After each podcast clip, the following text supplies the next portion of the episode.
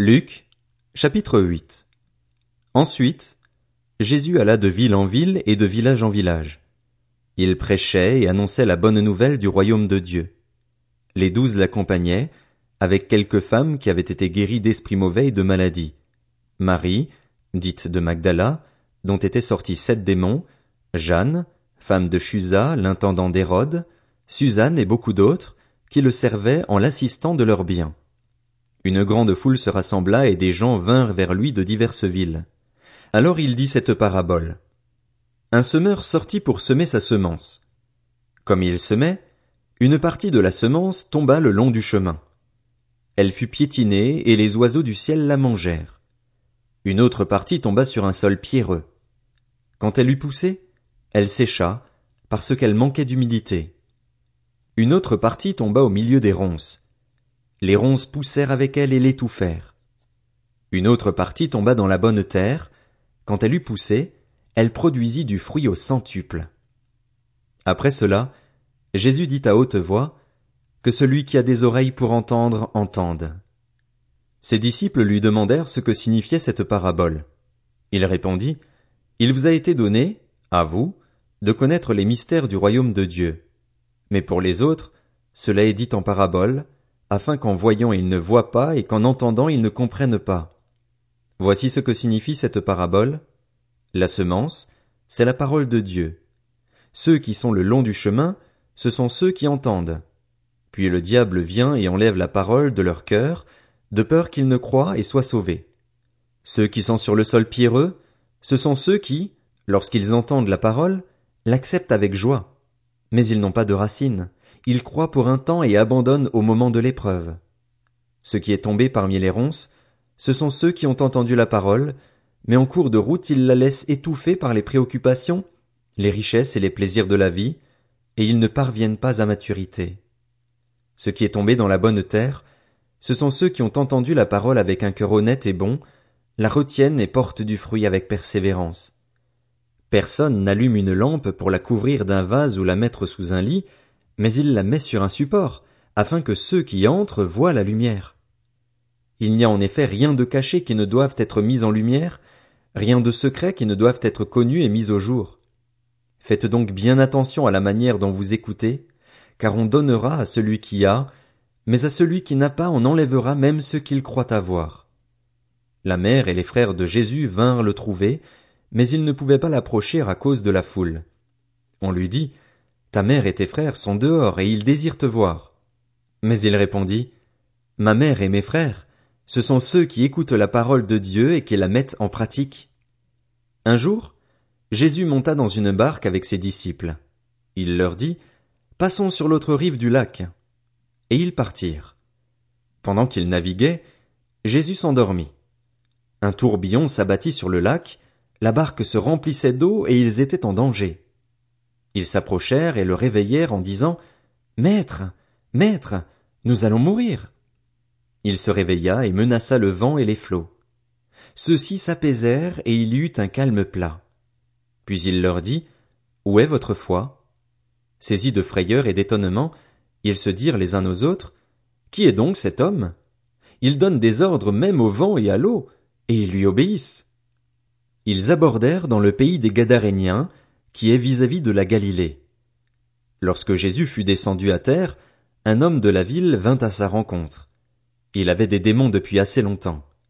Il ne portait pas de vêtements et n'habitait pas dans une maison, mais dans les tombeaux. Quand il vit Jésus, il poussa un cri, se jeta à ses pieds et dit d'une voix forte, Que me veux-tu? Jésus, fils du Dieu très haut. Je t'en supplie, ne me tourmente pas. Jésus ordonnait en effet à l'esprit impur de sortir de cet homme, car il s'était emparé de lui depuis longtemps.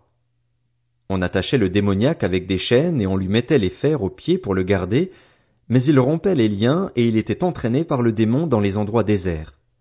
Jésus lui demanda, Quel est ton nom? Légion, répondit-il, car de nombreux démons étaient entrés en lui. Il suppliait Jésus de ne pas leur ordonner d'aller dans l'abîme. Il y avait là, sur la montagne, un grand troupeau de porcs en train de chercher à manger. Les démons supplièrent Jésus de leur permettre d'entrer dans ces porcs. Il le leur permit. Les démons sortirent de cet homme, entrèrent dans les ports, et le troupeau se précipita du haut de la falaise dans le lac et se noya. Quand les gardiens du troupeau virent ce qui était arrivé, ils s'enfuirent et rapportèrent la nouvelle dans la ville et dans les campagnes. Les gens allèrent voir ce qui était arrivé. Ils vinrent vers Jésus et trouvèrent assis à ses pieds l'homme dont les démons étaient sortis. Il était habillé et dans son bon sens. Ils furent saisis de frayeur. Ceux qui avaient été témoins de la scène leur racontèrent comment le démoniaque avait été guéri. Alors tous les habitants du pays des Gadaréniens demandèrent à Jésus de s'en aller de chez eux, car ils étaient saisis d'une grande crainte. Jésus monta dans la barque pour repartir. L'homme dont les démons étaient sortis le priait de le laisser rester avec lui, mais Jésus le renvoya en disant Retourne dans ta maison et raconte tout ce que Dieu a fait pour toi. Il s'en alla et proclama dans toute la ville tout ce que Jésus avait fait pour lui. À son retour, Jésus fut accueilli par la foule, car tous l'attendaient.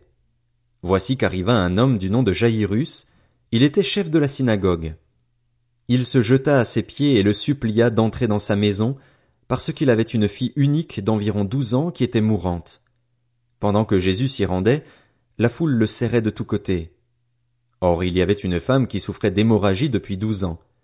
Elle avait dépensé tout son bien chez les médecins, mais aucun n'avait pu la guérir.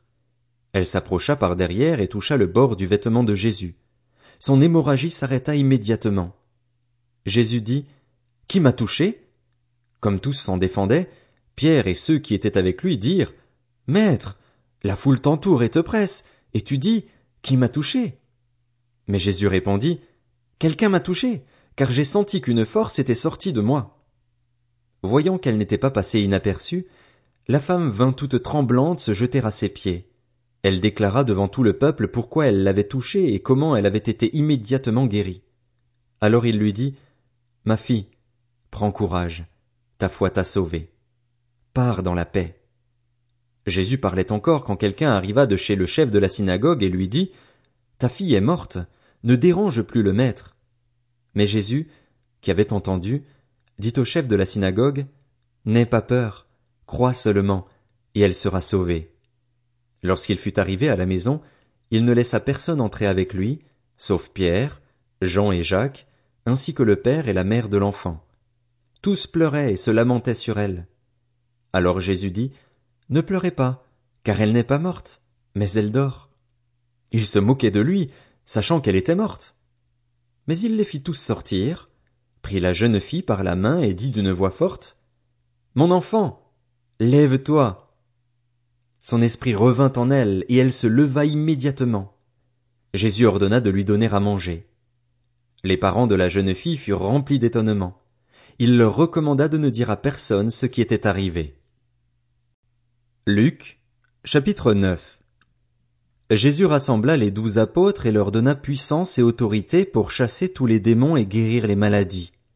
Il les envoya proclamer le royaume de Dieu et guérir les malades. Ne prenez rien pour le voyage, leur dit-il, ni bâton, ni sac, ni pain, ni argent, et n'ayez pas deux chemises chacun. Quelle que soit la maison où vous entrez, restez-y, et c'est de là que vous partirez. Si l'on ne vous accueille pas, sortez de cette ville et secouez la poussière de vos pieds en témoignage contre eux. Ils partirent et allèrent de village en village. Ils annonçaient la bonne nouvelle et faisaient partout des guérisons. Hérode, le tétrarque, entendit parler de tout ce qui se passait. Il ne savait que penser, car les uns disaient que Jean était ressuscité, d'autres qu'Élie était apparu et d'autres qu'un des prophètes d'autrefois était ressuscité. Mais Hérode disait j'ai fait décapiter Jean. Qui donc est cet homme à propos duquel j'entends dire de telles choses? Et il cherchait à le voir. À leur retour, les apôtres racontèrent à Jésus tout ce qu'ils avaient fait. Il les prit avec lui et se retira à l'écart, du côté d'une ville appelée Bethsaïda. Mais les gens l'apprirent et le suivirent. Jésus les accueillit. Il leur parlait du royaume de Dieu et il guérissait ceux qui en avaient besoin. Comme le jour commençait à baisser, les douze s'approchèrent et lui dirent Renvoie la foule, afin qu'elle aille dans les villages et dans les campagnes des environs pour se loger et pour trouver de quoi manger, car nous sommes ici dans un endroit désert. Mais Jésus leur dit Donnez-leur vous-même à manger. Ils répondirent Nous n'avons pas plus de cinq pains et deux poissons, à moins d'aller nous-mêmes acheter des vivres pour tout ce peuple. En effet, il y avait environ cinq mille hommes. Jésus dit à ses disciples, Faites-les asseoir par groupe de cinquante. C'est ce qu'ils firent, et tout le monde s'assit. Jésus prit les cinq pains et les deux poissons, leva les yeux vers le ciel et les bénit. Puis il les rompit et les donna aux disciples afin qu'ils les distribuent à la foule. Tous mangèrent et furent rassasiés, et l'on emporta douze paniers pleins des morceaux qui restaient. Un jour, Jésus priait à l'écart et ses disciples étaient avec lui. Il leur posa cette question. Qui suis-je, d'après les foules? Ils répondirent, D'après les uns, Jean-Baptiste. D'après certains, Élie. D'après d'autres, un des prophètes d'autrefois qui est ressuscité. Et d'après vous, qui suis-je? leur demanda-t-il. Pierre répondit, Le Messie de Dieu. Jésus leur recommanda sévèrement de ne le dire à personne. Il ajouta qu'il fallait que le Fils de l'homme souffre beaucoup, qu'il soit rejeté par les anciens, par les chefs des prêtres et par les spécialistes de la loi, qu'il soit mis à mort et qu'il ressuscite le troisième jour. Puis il dit à tous, Si quelqu'un veut être mon disciple, qu'il renonce à lui-même, qu'il se charge chaque jour de sa croix et qu'il me suive, car celui qui voudra sauver sa vie la perdra, mais celui qui la perdra à cause de moi la sauvera. Que sert-il à un homme de gagner le monde entier, s'il se perd ou se détruit lui-même? En effet, celui qui aura honte de moi et de mes paroles, le Fils de l'homme aura honte de lui, quand il viendra dans sa gloire et dans celle du Père et des saints anges. Je vous le dis en vérité, quelques-uns de ceux qui sont ici ne mourront pas avant d'avoir vu le royaume de Dieu. Environ huit jours après avoir dit ces paroles, Jésus prit avec lui Pierre, Jean et Jacques, et il monta sur la montagne pour prier. Pendant qu'il priait, l'aspect de son visage changea et son vêtement devint d'une blancheur éclatante. Et voici que deux hommes s'entretenaient avec lui, C'étaient Moïse et Élie.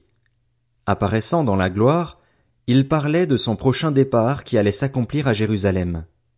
Pierre et ses compagnons étaient accablés de sommeil, mais, restés éveillés, ils virent la gloire de Jésus et les deux hommes qui étaient avec lui. Au moment où ces hommes se séparaient de Jésus, Pierre lui dit, Maître, il est bon que nous soyons ici. Faisons trois abris, un pour toi, un pour Moïse et un pour Élie. Il ne savait pas ce qu'il disait. Il parlait encore quand une nuée vint les couvrir. Les disciples furent saisis de frayeur en les voyant disparaître dans la nuée. Et de la nuée sortit une voix qui dit, Celui-ci est mon fils bien-aimé. Écoutez-le. Quand la voix se fit entendre, Jésus se retrouva seul. Les disciples gardèrent le silence et, à cette époque-là, ils ne racontèrent rien à personne de ce qu'ils avaient vu. Le lendemain, lorsqu'ils furent descendus de la montagne, une grande foule vint à la rencontre de Jésus. Alors, du milieu de la foule, un homme s'écria, Maître, je t'en prie, jette les regards sur mon fils, car c'est mon fils unique. Un esprit s'empare de lui et tout à coup il pousse des cris. L'esprit le secoue violemment, le fait écumer et le quitte à grand-peine, après l'avoir tout brisé. J'ai prié tes disciples de le chasser et ils n'ont pas pu. Génération incrédule et perverse, Répondit Jésus, Jusqu'à quand serai-je avec vous et devrais-je vous supporter? Amène ton fils ici. Tandis que l'enfant s'approchait, le démon le jeta par terre et le secoua violemment, mais Jésus menaça l'esprit impur, guérit l'enfant et le rendit à son père. Tous furent frappés par la grandeur de Dieu. Alors que chacun s'émerveillait de tout ce que faisait Jésus, il dit à ses disciples, Quant à vous, écoutez bien ceci. Le Fils de l'homme doit être livré entre les mains des hommes. Cependant, ils ne comprenaient pas cette parole. Elle était voilée pour eux afin qu'ils n'en saisissent pas le sens, et ils avaient peur de l'interroger à ce sujet. Ils eurent une discussion entre eux pour savoir lequel parmi eux était le plus grand. Jésus connaissait la pensée de leur cœur. Il prit un petit enfant, le plaça près de lui et leur dit, Celui qui accueille en mon nom ce petit enfant, c'est moi-même qui l'accueille, et celui qui m'accueille accueille celui qui m'a envoyé. En effet, celui qui est le plus petit parmi vous tous, c'est celui-là qui est grand. Jean prit la parole et dit, Maître, nous avons vu quelqu'un chasser des démons en ton nom et nous l'en avons empêché, parce qu'il ne nous suit pas. Ne l'en empêchez pas, lui répondit Jésus, car celui qui n'est pas contre nous est pour nous. Lorsqu'approchèrent les jours où il devait être enlevé du monde, Jésus prit la décision de se rendre à Jérusalem. Il envoya devant lui des messagers qui se mirent en route et entrèrent dans un village samaritain pour lui préparer un logement. Mais on refusa de l'accueillir parce qu'il se dirigeait vers Jérusalem. Voyant cela, ses disciples Jacques et Jean dirent, Seigneur, veux-tu que nous ordonnions au feu de descendre du ciel et de les consumer comme l'a fait Élie? Jésus se tourna vers eux et leur adressa des reproches en disant, Vous ne savez pas de quel esprit vous êtes animés. En effet, le Fils de l'homme n'est pas venu pour perdre les âmes des hommes, mais pour les sauver. Et ils allèrent dans un autre village. Pendant qu'ils étaient en chemin, un homme lui dit, Seigneur, je te suivrai partout où tu iras. Jésus lui répondit, Les renards ont des tanières et les oiseaux du ciel ont des nids, mais le Fils de l'homme n'a pas un endroit où il puisse reposer sa tête. Il dit à un autre, Suis-moi. Il répondit, Seigneur, permets-moi d'aller d'abord enterrer mon père. Mais Jésus lui dit, Laisse les morts enterrer leurs morts et toi, va annoncer le royaume de Dieu. Un autre dit, Je te suivrai, Seigneur, mais permets-moi d'aller d'abord faire mes adieux à ceux de ma maison. Jésus lui répondit, Celui qui met la main à la charrue et regarde en arrière n'est pas fait pour le royaume de Dieu.